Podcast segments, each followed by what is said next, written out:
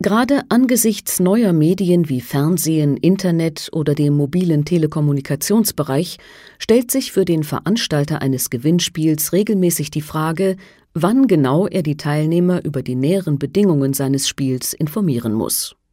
So bietet eine SMS nur 140 Zeichen, auch der Platz auf dem TV-Bildschirm ist begrenzt und auch eine Webseite bietet nicht wirklich ausreichend Platz. Wann und wie muss ein Gewinnspielveranstalter über die Teilnahmebedingungen informieren? Reicht es aus, wenn die Information irgendwann im Laufe der Anmeldung geschieht?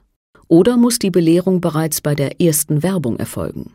Erfreulicherweise hat der Bundesgerichtshof hierzu Anfang 2008 und Ende 2009 zwei Grundlagenentscheidungen getroffen, sodass dieser Bereich nunmehr als rechtlich hinreichend gesichert bewertet werden kann.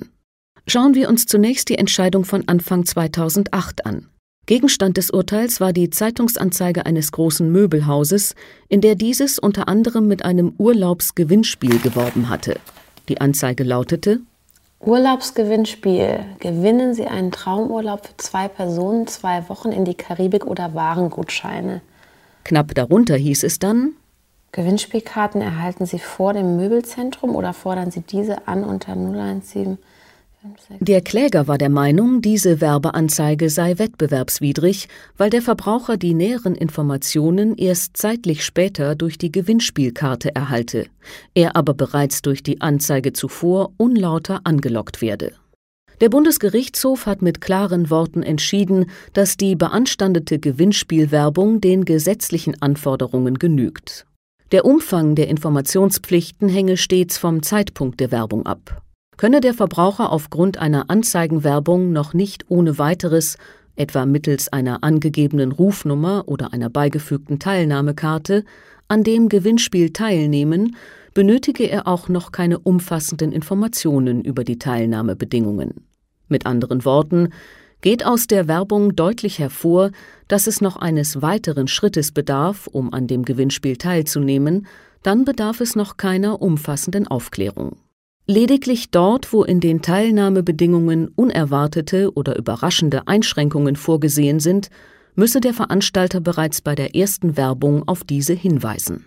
Diese unternehmensfreundliche Rechtsprechung hat der Bundesgerichtshof auch in einer zweiten Entscheidung Ende 2009 noch einmal bestätigt. Dort ging es um die Fernsehwerbung für einen Nassrasierer. In dem Fernsehspot wurde darauf hingewiesen, dass Tickets für die Fußball-Weltmeisterschaft 2006 zu gewinnen und Teilnahmekarten im Handel erhältlich seien. Wie schon zuvor urteilten auch dieses Mal die BGH-Richter zugunsten des Unternehmens und verneinten einen Wettbewerbsverstoß. Das geltende Recht verlange nur, so die Juristen, dass zum Zeitpunkt der Teilnahme an einem Gewinnspiel der Teilnehmer klar und deutlich über die Teilnahmebedingungen informiert werden müsse.